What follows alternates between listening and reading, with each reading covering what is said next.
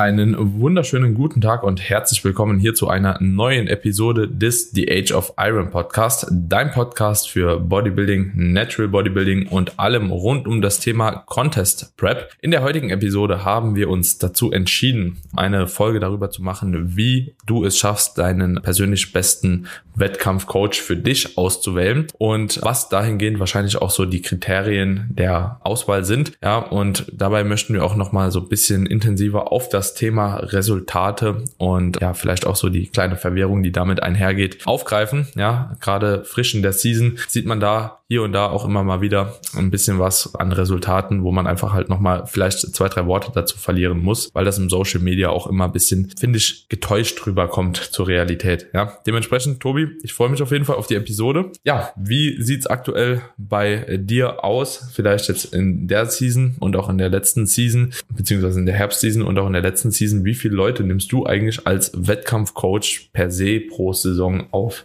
Äh, also, letztes Jahr waren das bei mir zu Beginn tatsächlich von der Prep elf, glaube ich.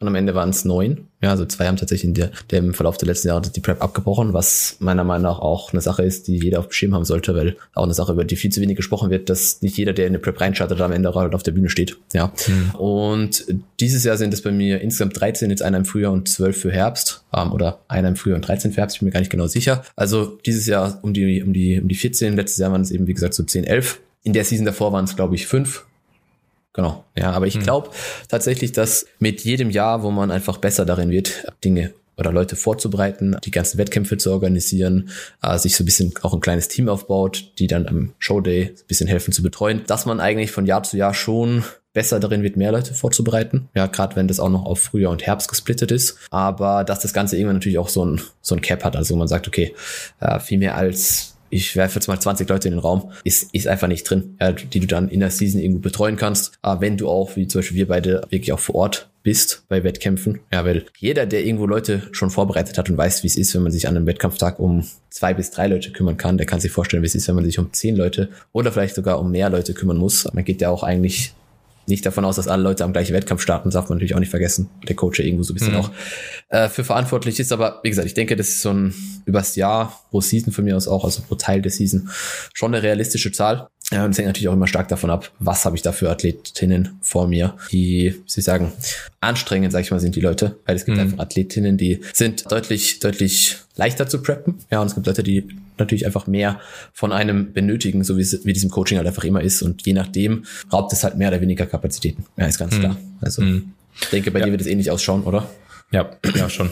Also ich habe auch das Gefühl, dass irgendwo halt auch so ein Cut gemacht werden muss, was wenn ich jetzt so die Faktoren halt eben mir versuche mal so vor Augen zu führen, was auch hinderlich ist, mehr und mehr und mehr, also so unbegrenzt mehr Leute aufzunehmen, ist tatsächlich meiner Meinung nach tatsächlich das Farbe machen. Also ich glaube, wäre das Thema Farbe machen vor Ort nicht dabei, könnte man signifikant mehr Leute am Wettkampftag betreuen. So, ne? Also wenn du als Coach wirklich nur dafür verantwortlich bist, vor der Bühne zu betreuen, ja, vielleicht nochmal Backstage zu betreuen, dann wäre das auch mit mehreren möglich, aber auch gerade wenn du halt eben sagst, okay, du willst halt eben mit jedem auch nochmal Backstage, da hast du halt eben bei gewissen Athleten einfach auch Überschneidungen als Coach, ne, wo du dann halt nicht mehr direkt ja Backstage sein kannst und auch den anderen Athleten, der vielleicht von dran der Klasse ist, schon betreuen kannst vor der Bühne.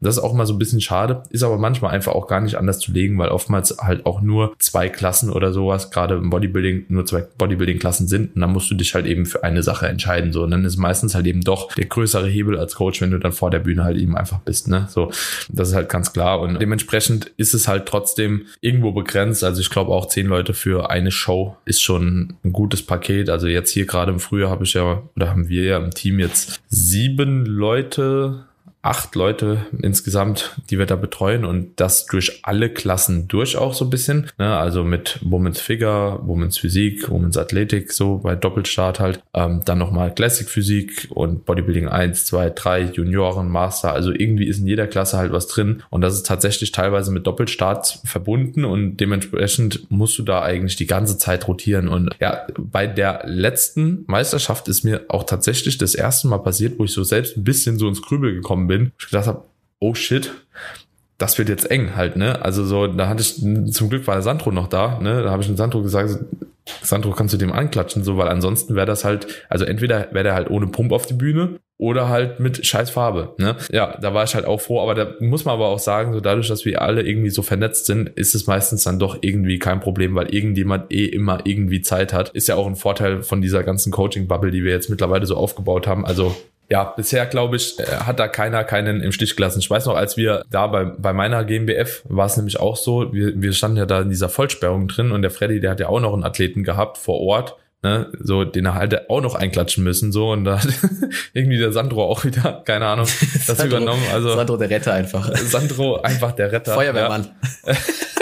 Falschen Beruf gewählt, so, ne, Sandro. Ja. Nee, aber ähm, ja, das ist schon sehr, sehr angenehm, wenn man da weiß, okay, es ist immer irgendjemand auch noch auf einer Show im Ausland beispielsweise, mhm. so der jemand mitbetreuen kann oder einfach dann auch mal ein Auge mit drauf haben kann. Das gibt auch eine gewisse Sicherheit. Deswegen glaube ich, sind wir auch jetzt so in unserer kleinen Bubble halt auch in der Lage, mehr Leute tatsächlich zu nehmen und zu betreuen, weil einfach halt die Connection auch mittlerweile so ausgebaut ist, dass da immer irgendjemand halt auch da ist, dem man da das Ganze auch anvertrauen kann. Ne? Absolut. Also ich habe ja auch im letzten Jahr auf den Worlds den einen Kunde vom Alex betreut, der Alex nicht nach Amerika geflogen ist, was eh dann verständlich ist, wenn sich vielleicht der Kunde auch spontan dafür entscheidet. Und ich meine, wir sind eh immer sehr oft bei Shows dabei, aber manchmal ist es vielleicht einfach auch vielleicht aufgrund von Doppelshows am Wochenende nicht möglich. Und wenn du dann jemand hast, der bei dort vor Ort ist und der andere ist da vor Ort und man kann sich so ein bisschen unterstützen, dann warum nicht? Ja, im Endeffekt profitiert jeder davon. Und ja. Ja, voll. Also das macht es auch irgendwie ganz cool, muss ich sagen, so weil man da natürlich dann auch auf verschiedene äh, Shows Leute stellen kann, weil oftmals, wenn ich halt eben auch einen First-Timer oder so hab, ne, der hat vielleicht noch keine Show vorher gemacht oder erst eine Show und da bin ich nicht vor Ort, das ist schon immer so ein bisschen unsafe. Also mache ich auch ungern, dann stelle ich lieber mhm. die meisten Leute dann doch auf einem Wettkampf, bevor ich halt eben da so eine Rotation mache zu einem anderen Wettkampf, wo ich dann denke so, ah, ja, muss man jetzt nicht unbedingt halt jemand alleine dahin schicken, so, ne. Be Be Beispiel Ungarn als erste Show Ne? Das wäre halt eine Katastrophe, finde ich. Also so, du kannst halt einfach keinen dahin schicken, so weil keiner ein Wort versteht so. Die, die wissen ja sowieso nicht, was sie machen sollen und dementsprechend ist es da auch manchmal ein bisschen schwierig. Das ist auch der Grund dafür, warum ich halt viele Leute im Gegensatz zu anderen Coaches auch trotzdem immer auf dieselben Wettkämpfe auch schicke, glaube ich. Sprich, gerade auch so, wenn im Herbst GmbF, Evo, ANBF, ja, und einfach so die sicheren Shows halt sind, dass ich da halt lieber die Leute hinschicke, wie dass ich jetzt sage, okay, ich lasse den einen halt zum mhm. PCA fliegen, so, gerade so First-Timer-Wettkampf und so, ne, das ist halt relativ früh und du kannst vielleicht aber selbst nicht mit und so. Ja, keine Ahnung, dann stelle ich die lieber halt eben auf einen Wettkampf, wo ich weiß, dann haben sie wenigstens eine super Betreuung an dem Tag, so gerade in der ersten mhm. Season und so, ist ein bisschen safer, aber ja, das ist natürlich auch mit Vor- und Nachteilen versehen, sage ich mal. Ne? Absolut. Also ich denke gerade bei First-Timer muss man sowieso auf, auf boah, vorsichtig sein, wenn, wenn du halt nicht vor Ort bist. Ja, das ist, hm. wenn, dann musst du dich halt auch wenigstens, also wenn der Fall eintritt, dass du nicht dabei sein kannst, ja, dann würde ich zumindest so machen, dass ich mich wirklich drum kümmere, dass ich irgendjemand habe, der vor Ort ist, der für Farbe sorgt, der für Pump-Up sorgt, der einfach Backstage die Person betreut, nach meinen Vorstellungen. Also ich habe zum Beispiel letztes Jahr auf der Evo war ich ja nicht dabei ähm, mhm. und da habe ich dann äh, habe ich ja trotzdem einen Kunden gehabt, der unterstützt wird von von einem von einem Freund und mhm. das hat auch wunderbar funktioniert.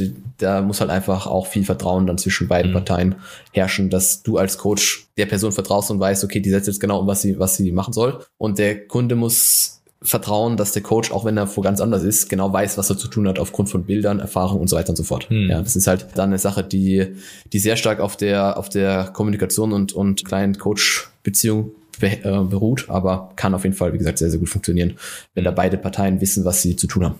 Ja, ja definitiv. Und was würdest du jetzt grundsätzlich sagen, wenn jetzt jemand auch auf der Suche nach einem Wettkampfcoach ist? Wie würdest du demjenigen raten, wie er das Ganze angehen sollte, beziehungsweise welche Steps er gehen sollte, um einen guten Coach für sich selbst zu finden? Also Resultate, über die werden wir gleich nochmal genau sprechen, sind sicherlich ein, wenn nicht sogar das Kriterium meiner Meinung nach für, für Wettkampf, Wettkampf-Coaching irgendwo. Ja, weil wenn, wenn ein Coach noch nie jemand auf die Bühne vorbereitet hat, dann werde ich zu dem auch nicht gehen, wenn der keine nach, also keine Resultate vorweisen kann. Ja, muss, muss man einfach irgendwo so sehen. Und die Resultate sollten halt irgendwo auch zufriedenstellend sein. Ja, also. Würdest du jetzt grundlegend sagen, dass es aber immer ein Problem ist? Sprich, ich denke, viele nein, nein. Coaches sind auf jeden Fall in der Lage, Leute auf die Bühne zu stellen, auch gut auf die Bühne zu stellen, obwohl ja, sie vielleicht absolut. noch keinen oder vielleicht erst ein oder zwei auf die Bühne gestellt haben. Einfach, Jetzt bestes Beispiel eigentlich am Wochenende ja der Arne oder vor, vor paar Wochen. Ja, absolut. Arne hat es safe noch nicht so viele Leute auf die Bühne gestellt, aber der Niklas, den der da hingezimmert hat, der hat ein super Conditioning gehabt, ne? Und hat ja auch alles abgeräumt, eigentlich so was man abräumen kann. So, ne? Und Arne würde ich das halt eben auch vollkommen zutrauen, dass er jemand halt eben sehr gut auch auf die Bühne stellen kann, ne? 100%. Also ich denke, da würde gerade sagen, spielt natürlich mehr mit rein als nur Results, ja, weil die Person sollte irgendwo, sollte einfach innerhalb, in generell Resultate einfach vorweisen können, wo sie eine Person von A nach B oder an ihr Ziel gebracht hat. Ja, und mhm. wenn die Person vielleicht auch schon selber auf der Bühne war, dahingehend Erfahrung gesammelt hat, wie das Ganze vielleicht auch ablaufen kann, soll immer mal wieder irgendwo auch vielleicht über Social Media teilt, dass sie dann doch irgendwo eine Person vorbereitet und die irgendwo auch entsprechend ausschaut, dann hat das sicherlich, sicherlich Kriterien, die dafür sprechen, dass die Person als Prep-Coach irgendwo qualifiziert ist, ja.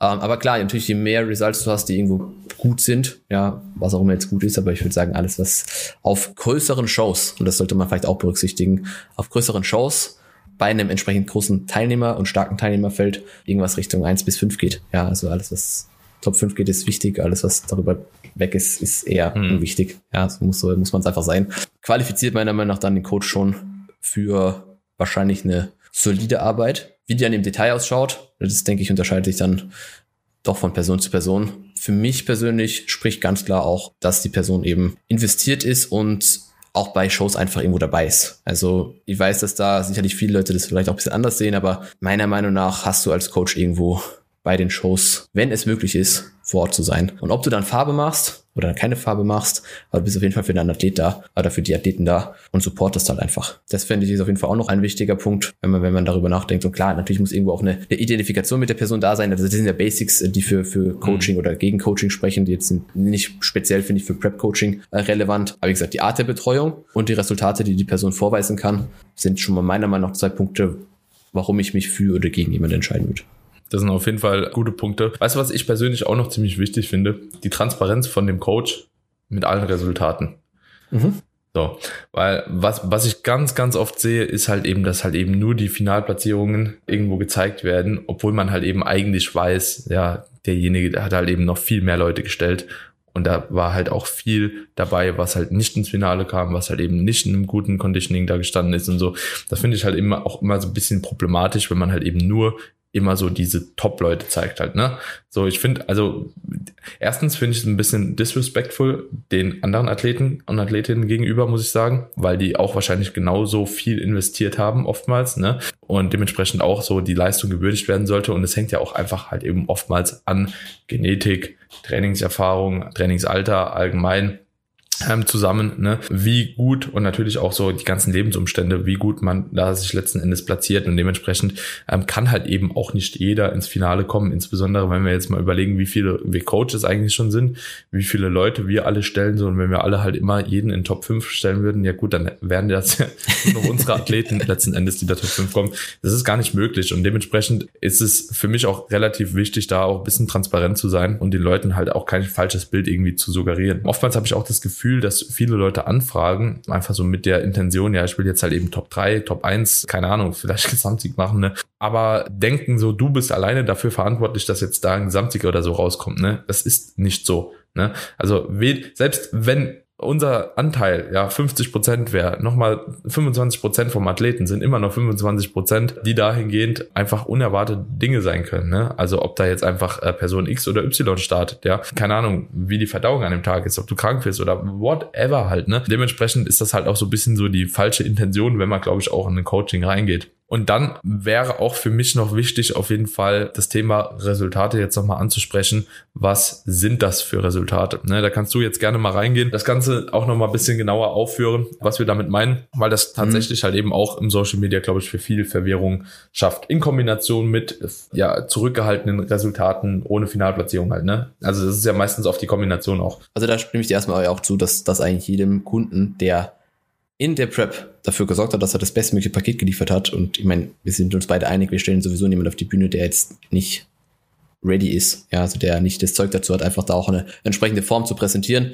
dem gilt es Respekt zu zeigen. Ja, da gibt's dann keinen, keine Ahnung, keinen Special Client, der halt entsprechend stark ist und, und, und eine Klasse gewonnen hat, nur den irgendwo so ein bisschen hervorzuheben, sondern jeder, wie gesagt, hat seine Arbeit geleistet. Und es ist halt einfach so, dass von Jahr zu Jahr die, das Teilnehmerfeld so dicht wird, dass mittlerweile Leute, die vielleicht vor, weiß ich nicht, drei, vier Jahren halt problemlos Top 3 geworden sind, jetzt damit zu kämpfen haben, überhaupt eine Top 5 zu erreichen. Ja, ist, muss man sich einfach im Klaren sein. Also, wenn ich an die letzte Saison dran denke, da gab es doch den einen oder anderen, wo ich dachte, okay, hart, aber ist krass, dass das einfach da äh, das Top 5 Niveau schon so dicht ist, ja, und die Person vielleicht da gar nicht reinkommen ist und dann innerhalb der Top 5 ist es halt auch nochmal sehr, sehr eng.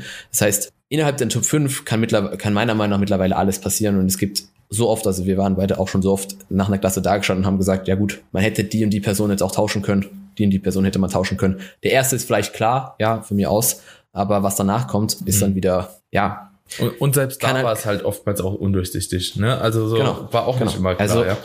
Es ist halt, also man muss es wirklich immer wieder betonen, geht, sollen die Leute so mal zu Shows gehen und sollen sich das mal auf regelmäßiger Basis anschauen, um dann vielleicht auch ein Gefühl dafür zu bekommen. Und dann wird halt recht schnell klar, dass das eine Top-Platzierung natürlich, da kannst du deinen Teil selbst dazu beitragen als Athlet, ja, indem du eben das Beste tust, als Coach, indem du das Beste von deinen Athleten probierst rauszuholen, aber für was das am Ende des Tages reicht, das ist halt einfach, liegt nicht in deiner Hand so und das, deswegen muss man da, wie gesagt, immer sehr, sehr vorsichtig sein. Deswegen finde ich, neben Platzierungsresultaten einfach auch sehr, sehr wichtig, das Endresultat, wie die Person dann auch wirklich ausschaut. Also, wenn eine Person super in Form ist, ja, wirklich conditioned und ein sehr gutes Paket abgegeben hat, dann ist es eigentlich ein hochwertiges Resultat, was für den Coach spricht. Ja, wenn der dann nicht die Top 5 platziert, also Top 5 erreicht hat, dann ist es zwar schade und sicherlich nicht so viel wert, in Anführungszeichen wie jetzt eine Top 5, also eine, eine Platzierung, aber die Arbeit des Coaches und des Kunden wurde getan, ja, und spricht wohl dafür, dass die Person weiß, was sie tut, ja, und wenn dann aus, aufgrund von Genetik oder, oder ähm, Umfeld in, in der Klasse nicht das Ergebnis rauskommen ist, was, was hätte rauskommen sollen oder was gewünscht war,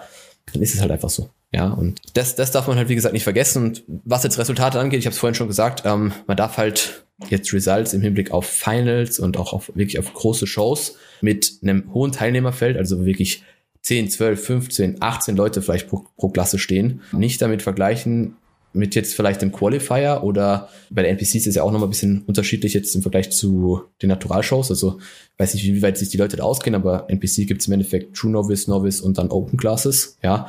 Und wenn du halt in der Klasse stehst, wo zwei Leute stehen und du bist vielleicht der Bessere von den beiden und du gewinnst dann und bist halt Erster und hast entsprechendes Platzierungsresultat, von mir aus auch noch eine gute Form, aber du bist halt eins von zwei.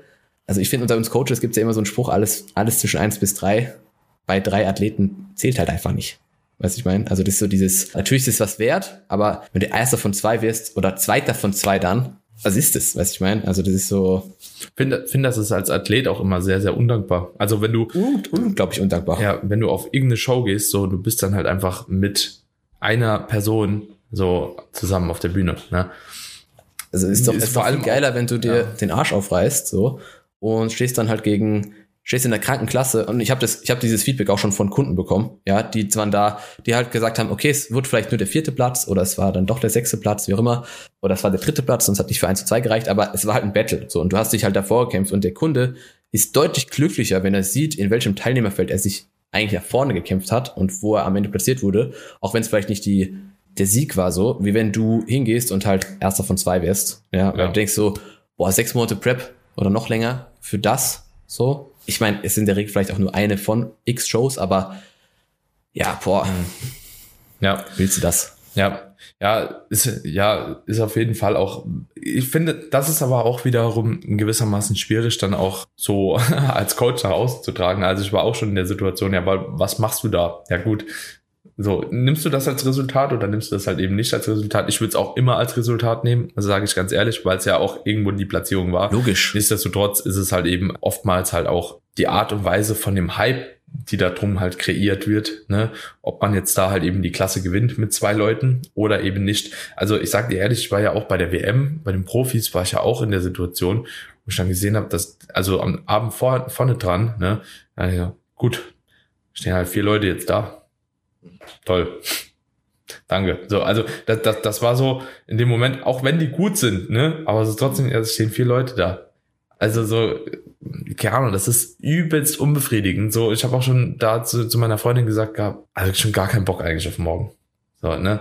So, äh, toll. Also so, wenn du, wenn du Dritter von vier wirst, ist scheiße, wenn du Vierter von vier wirst, ist scheiße. Selbst wenn du Erster wirst, ist es trotzdem halt irgendwie kein cooler Sieg. So, ne? Ja. Das ist schwierig, ne?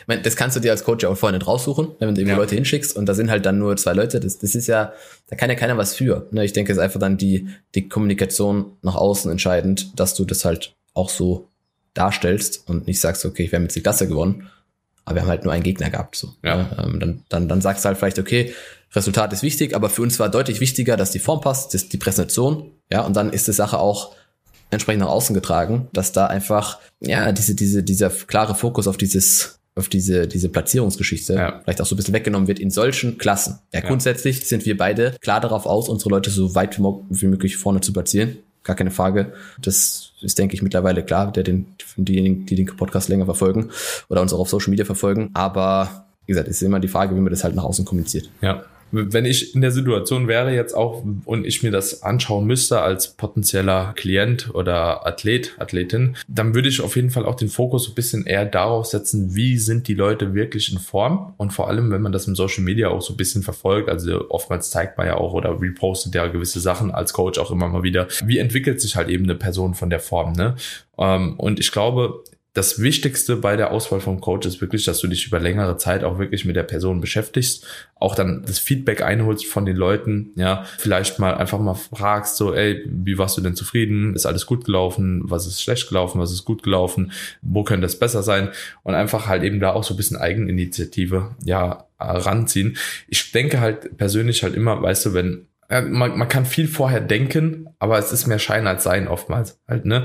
So, weil letzten Endes musst du das Feedback von den Leuten selbst einholen oder halt eben die Person so lange verfolgen, dass du auch wirklich der Meinung bist, okay, die macht halt einen guten Job, ne? So, also entweder oder. So einfach mal kurz irgendwo nachgeguckt und denken so, ja, der macht eigentlich wahrscheinlich eine ganz gute Arbeit, macht wahrscheinlich eine ganz gute Arbeit, ist halt eigentlich zu wenig, weil der muss eine gute Arbeit machen, weil ansonsten machst du halt eben acht Monate das Ganze umsonst halt, ne? Mhm. Ja. Absolut. Und das Ja, ist also, halt wie gesagt, schon ein Problem.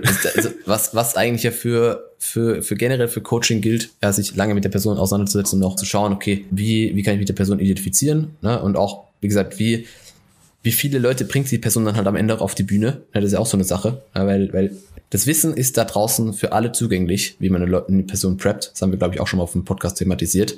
Aber die Anwendung, wie du die Person dann am Ende auf die Bühne bekommst. Ja, weil wir wissen beide gerade aktuell wieder mit dem Preseason äh, oder Pre-Show-Woche, Peak-Week-Woche, so oder die Wochen davor, es ist ja nicht mehr viel, also die Coaching-Anforderungen sind dann einfach andere, ja, wie mit in der Offseason. Ja, äh, es sind einfach dann keine trainingsrelevanten Sachen, die wir da durchsprechen. Ja, Ja. das einfach irgendwo auch zu berücksichtigen, dass das auch wieder eigentlich für gutes Coaching spricht, wenn die Person es einfach schafft, am Ende des Tages Person in entsprechendem Conditioning auf die Bühne zu stellen, die davor bewahrt hat, Dinge zu tun, die sie vielleicht hätten besser nicht tun sollen. Das ist dann irgendwo ja auch ein Marker für gute Arbeit. Hm, ja. Also man muss auch wirklich sagen, so wenn jemand halt eben über mehrere Seasons Leute gut stellt, dann wird er schon einen ganz guten Job machen. Auf jeden Fall. Ja. Ja, und vor allem, wenn viele Leute trotzdem irgendwie auf die Bühne auch kommen, ne? wenn man eine geringere Abbruchrate hat, ist, denke ich, auch ein ganz gutes Ding. Oder halt eben, wie gesagt, mehrere Leute, so die immer die Überzahl auf jeden Fall auch in einem guten Conditioning halt stellt, ne? Weil, ja, das sind halt eben so die Dinge, wenn ich mir jetzt so die GmbF wieder angeschaut habe, so im Frühjahr, keine Ahnung, zieh die Leute von uns ab, zieh die Leute von dir ab, ne, und noch so zwei, drei andere, ne, und dann steht halt eben der Großteil da mit einem unzureichenden Conditioning, ne, und wenn man dann halt eben auch nochmal die Platzierungen letzten Endes, also ohne uns jetzt auch hochloben zu wollen, ne, gut, bleibt halt nicht so viel übrig halt, ne?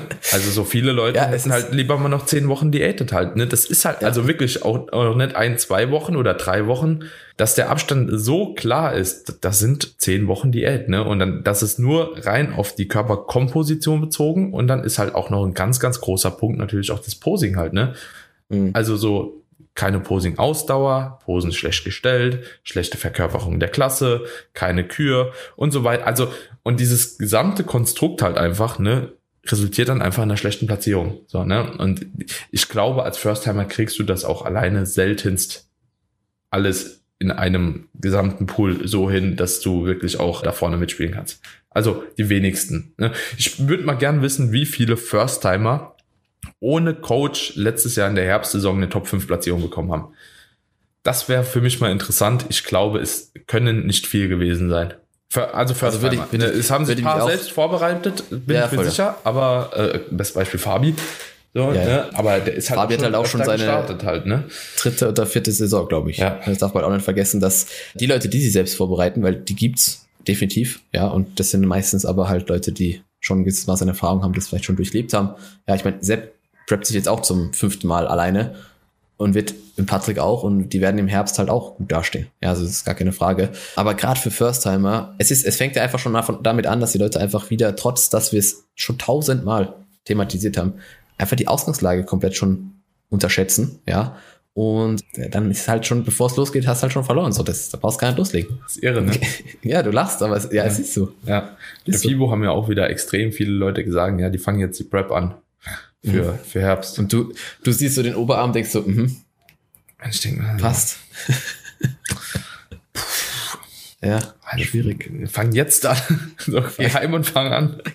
Geheim.